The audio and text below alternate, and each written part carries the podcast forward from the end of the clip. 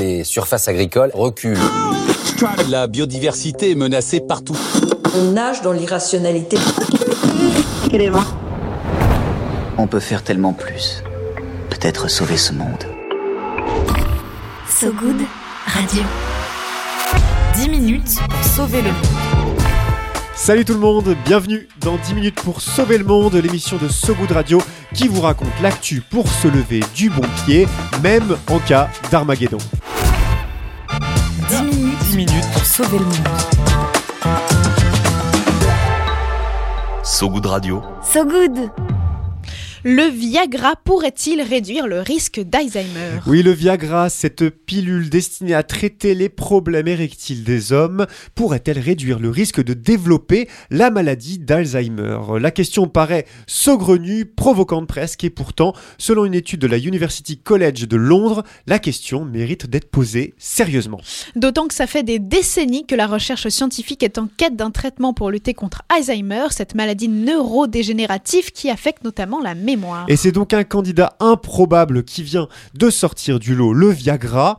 Sur les 260 000 dossiers médicaux examinés par les chercheurs et chercheuses, il s'est avéré que les hommes prenant la pilule dite du bonheur, hein, c'est son surnom, avaient 18% de chances en moins de développer la forme la plus courante de la maladie. Mieux encore, pour ceux qui se sont vus prescrire du Viagra entre 20 et 50 fois, c'est possible, le risque de, euh, le risque de baisse est de 44%, c'est énorme. Des chiffres encourageant qui étonne la communauté scientifique, le Viagra n'ayant à première vue pas de propriété active contre Alzheimer. À l'origine, le Viagra ne devait soigner ni les problèmes d'érection, ni les maladies neurodégénératives, mais plutôt l'angine de poitrine. C'est une maladie cardiaque dont souffraient notamment les mineurs. Alors malheureusement, ça n'a pas marché. L'angine de poitrine, elle a persisté, mais pendant l'étude, les scientifiques se sont rendus compte que la substance provoquait des afflux de sanguin significatifs chez leurs patients, leurs patients, ainsi le Viagra. C'est ce qu'on appelle un cas de sérendipité, c'est-à-dire une découverte faite par hasard qui s'avère fructueuse. Oui, le, le, nouveau mot, la sérendipité, hein, c'est le cas pour le Viagra.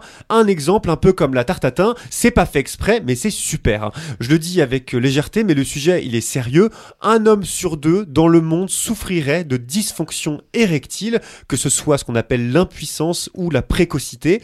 Or, depuis 1996, année de brevetage du Viagra par un laboratoire qu'on connaît bien, Pfizer, le traitement a connu un énorme succès commercial, 65 millions d'ordonnances prescrites dans le monde en 20 ans. Un succès international dû au fait que c'était le premier médicament contre l'impuissance. Ouais, la demande était telle que dans certains pays où le Viagra n'était pas encore commercialisé, la pilule s'est retrouvée en vente au marché noir à des prix, dis-toi, 10 voire parfois 20 fois plus élevés que son prix d'origine. D'ailleurs, pour l'anecdote, le mot Viagra, ça vient du sanskrit Viagra qui veut dire tigre. Voilà, on en apprend tous les jours avec Laurent. Pas? Concernant l'effet du Viagra sur Alzheimer, si les résultats sont bel et bien frappants, l'étude britannique précise que la causalité n'est pas encore prouvée de façon certaine. Ouais, un essai clinique pourrait vite être lancé afin d'examiner les effets du Viagra sur les hommes, mais aussi sur les femmes, car oui, le traitement n'est plus réservé qu'aux messieurs, il en existe aussi pour les femmes.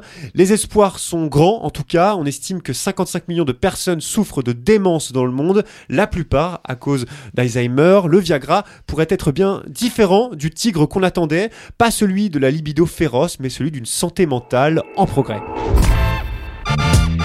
10 minutes pour sauver le monde. So Good Radio. So Good